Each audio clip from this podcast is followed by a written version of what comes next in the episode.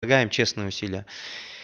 И эта а, медитация достаточно глубокая, чтобы его понять, нам нужно несколько раз на протяжении нескольких дней непрерывно себе напоминать, читать книги, напоминать себе о том, что для меня важно воспевать святые имена у Бога. Почему? Потому что мы с вами привыкли в этом материальном мире, поскольку давно уже здесь живем, привыкли все делать механически, это означает, привыкли, ну, как бы, делать по-ненастоящему вещи, притворяться, что мы что-то делаем, да?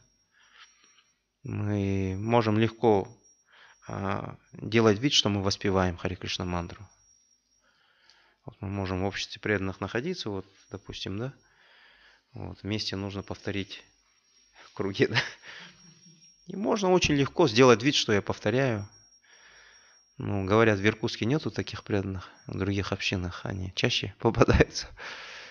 Но иногда такое может иметь место, согласны? У вас бывает, есть такие преданные, которые делают вид, что они повторяют.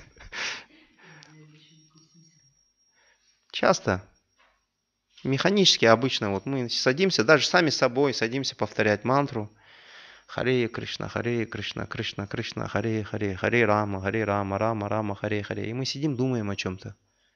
Планируем день, мечтаем о чем-то, да? Но это же не повторение, согласны? Воспевание святых имен означает, э, что мы ищем Кришну в святых именах. Мы пытаемся ну, наладить связь с Богом. Мы пытаемся достучаться до Кришны. У нас есть э, определенная молитва, да? У нас есть желания, чаяния, связанные с Богом.